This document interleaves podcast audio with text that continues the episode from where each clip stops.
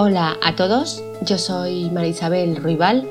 Bienvenidas y bienvenidos a mi podcast, un lugar en donde se habla y se trata sobre el mundo de la información, sobre bibliotecas, documentación, archivos y de todo aquello relacionado y afín con ello, de lo de antes, de lo de ahora y del futuro.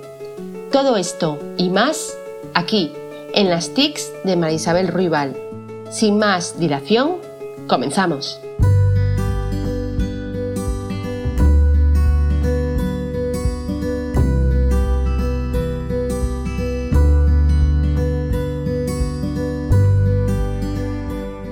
Antes de entrar en materia, comentaros que este podcast está como entrada en mi blog, en donde el contenido es más amplio y se especifica más, conjuntamente con imágenes que ayudan a entender todo un poquito mejor. A la hora de, establecer una clasificación documental y tipos, tenemos que partir desde qué punto de vista o criterio lo estableceremos. Para empezar, es importante mencionar los elementos de un documento de archivo, para así entender mejor cuando tratamos la clasificación documental. Estos elementos son la técnica, el contenido y la estructura. Primer elemento, la técnica. La técnica es el medio por el que se fija y se transmite el contenido, texto, imágenes, diagramas, sonidos.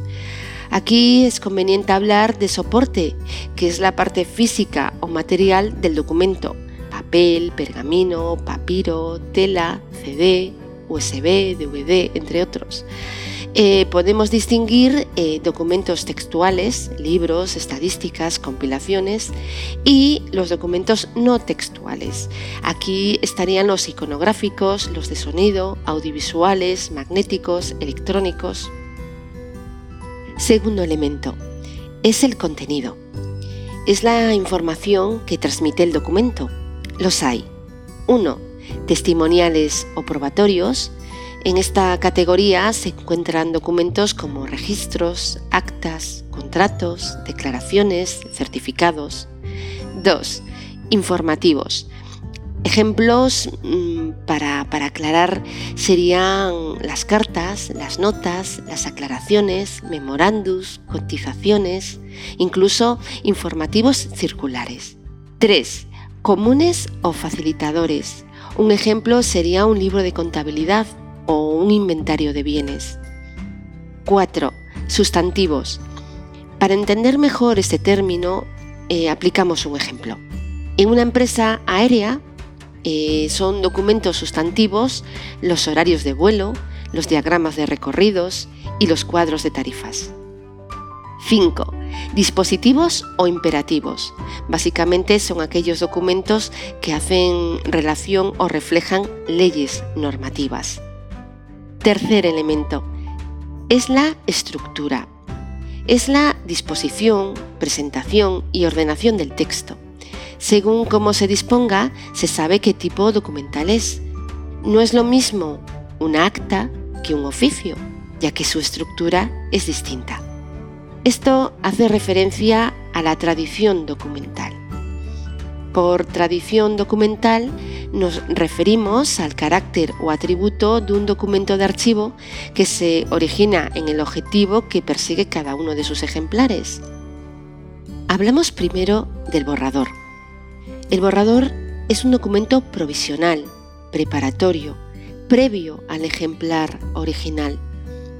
Ahora sí, no es lo mismo que el original de un anteproyecto. El anteproyecto es anterior a un documento definitivo, pero él, en sí mismo, es un original, ya que lleva firmas y cumple los requisitos que lo habilitan para ser anteproyecto. Hablaríamos ya después del borrador de la minuta. La minuta es el boceto, el esquema o enumeración de asuntos que habrán de volcarse al documento original. El original. Pues el original es el ejemplar de un documento auténtico, cuyo texto presenta todos los requisitos que lo habilitan o habilitaron para cumplir el objetivo al que está o estaba destinado. En archivística interesa clasificarlos como originales múltiples, que son los que se producen en varios ejemplares de igual valor como los contratos, y los originales únicos. Después hablaríamos de la copia. La copia es el ejemplar de un documento que contiene el texto del original, pero que no ha sido producido para cumplir el objetivo del documento original y normalmente lleva la advertencia de es copia. En cuanto a las copias, pueden ser copias facsímiles, como las que se sacan con una fotocopiadora, cámara o escáner, que reproducen con exactitud el texto original. Y después estarían las copias simples u oculares, que verdaderamente son unas transcripciones del texto original, como las que expiden los archivos parroquiales. Otros criterios para clasificar los documentos de archivo son por su autoría. Establecemos dos tipos de documentos, públicos y privados. La copia o el ejemplar de un documento público que guardan las personas privadas es también un documento público porque su autor, su creador, es una persona pública. También tenemos documentos de autoría individual personales, institucionales y corporativos, y documentos de autoría colectiva, tanto participativos, caso de los blogs y demás redes sociales, como no participativos. Otro criterio sería por el grado de accesibilidad, así que tendríamos los publicados, los de libre acceso, los no clasificados y los confidenciales. El grado de accesibilidad marca la capacidad de consulta y uso general o restringido como instrumento de información. Esta clasificación tiene sentido para los documentos en trámite, vigentes, es decir, en las dos primeras edades del ciclo vital. No así para los documentos que han llegado a la tercera edad. En un archivo permanente o histórico no hay distintos grados de accesibilidad sin mencionar que sí existe tal restricción al acceso en una excepción que debe ser justificada. Normalmente solo se aplica a legajos o documentos que llegan al archivo por vías distintas al normal flujo desde la entidad productora. También podemos hablar de acceso bajo el siguiente punto de vista, por el tipo de acceso al documento y por la posibilidad de acceso, transmisión y difusión.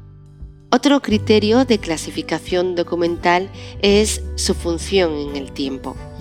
Establecemos los tipos de documentos siguientes. Vitales, como por ejemplo unas actas de constitución, importantes, que son pues documentos que actúan como instrumento de apoyo a decisiones o actuaciones, los útiles y los no esenciales, como ejemplo de no esenciales serían los documentos que son publicidad. Con esto termino la exposición del contenido en este podcast. Vuelvo a insistiros que todo este contenido está más ampliado en el post de, mi blog. La dirección es marisabelruibal.blogspot.com. Bajo el título Documentos de archivo tipología y clasificación. Ahí encontraréis este, este artículo, vuelvo a repetir, más completo, con más matices y acompañado de ilustraciones complementarias para poder explicar mucho mejor todo lo que se expone. En mi página de Facebook, Novedades y Recursos de Bibliotecas y Archivos, sigo subiendo y difundiendo temas interesantes, igual que en el canal de Telegram y acerca de la transformación digital de la administración electrónica, en mi perfil de LinkedIn difundo y ofrezco información sobre ello. Y para finalizar, vuelvo a insistir en agradeceros la escucha de los podcasts que realizo y que nos escuchamos en el siguiente. Hasta luego.